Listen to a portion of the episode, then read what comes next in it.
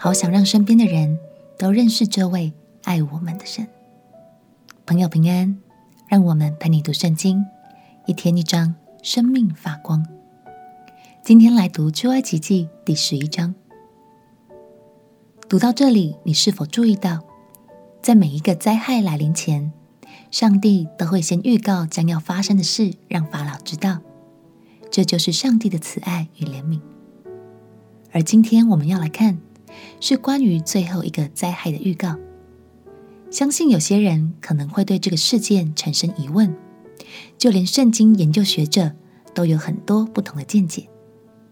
可见用人的角度，实在无法全盘了解上帝的高度，但鼓励你和我们一起放下人的眼光，慢慢的，你就能稍微明白，从上帝的高度看世界，原来是很不一样的风景。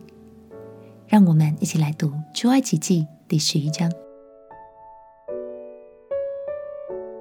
出埃及记第十一章，耶和华对摩西说。我再使一样的灾殃临到法老和埃及，然后他必容你们离开这地。他容你们去的时候，总要催逼你们都从这地出去。你要传于百姓的耳中，叫他们男女各人向邻舍要金器银器。耶和华叫百姓在埃及人眼前蒙恩，并且摩西在埃及地法老臣仆和百姓的眼中看为极大。摩西说：“耶和华这样说：约到半夜，我必出去巡行埃及遍地。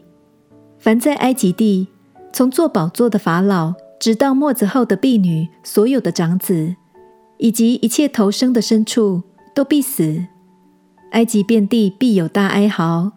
从前没有这样的，后来也必没有。至于以色列中，无论是人是牲畜。”连狗也不敢向他们摇舌，好叫你们知道耶和华是将埃及人和以色列人分别出来。你这一切臣仆都要俯伏来见我，说：求你和跟从你的百姓都出去，然后我要出去。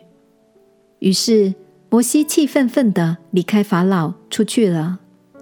耶和华对摩西说：法老必不听你们。使我的奇事在埃及地多起来。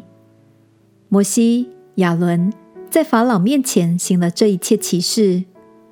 耶和华使法老的心刚硬，不容以色列人出离他的地。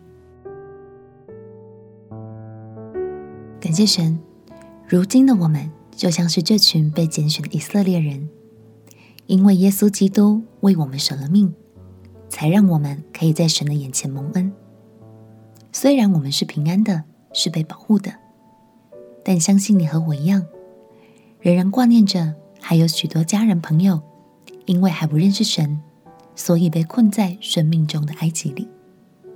鼓励你，让我们主动给予关心，并且常常为他们祷告，相信神会用耐心与慈爱来帮助他们的。我们一起来祷告，亲爱的耶稣。求你不只看顾我，也带领我身边的家人朋友们能更多认识你，离开没有你的黑暗角落，让我们能一起活在你温暖的爱中。祷告奉耶稣基督的圣名祈求，阿门。祝福你所爱的人，跟着神话语的亮光，走出生命的黑暗。陪你读圣经，我们明天见。耶稣爱你，我也爱你。